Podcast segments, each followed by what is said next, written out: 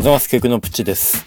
人生、自分に対する質問の質を上げることで、人生上がるんです。良くなるんです。例えば、朝、目覚ましが鳴る。いや、この時間で起きるべき、とかね。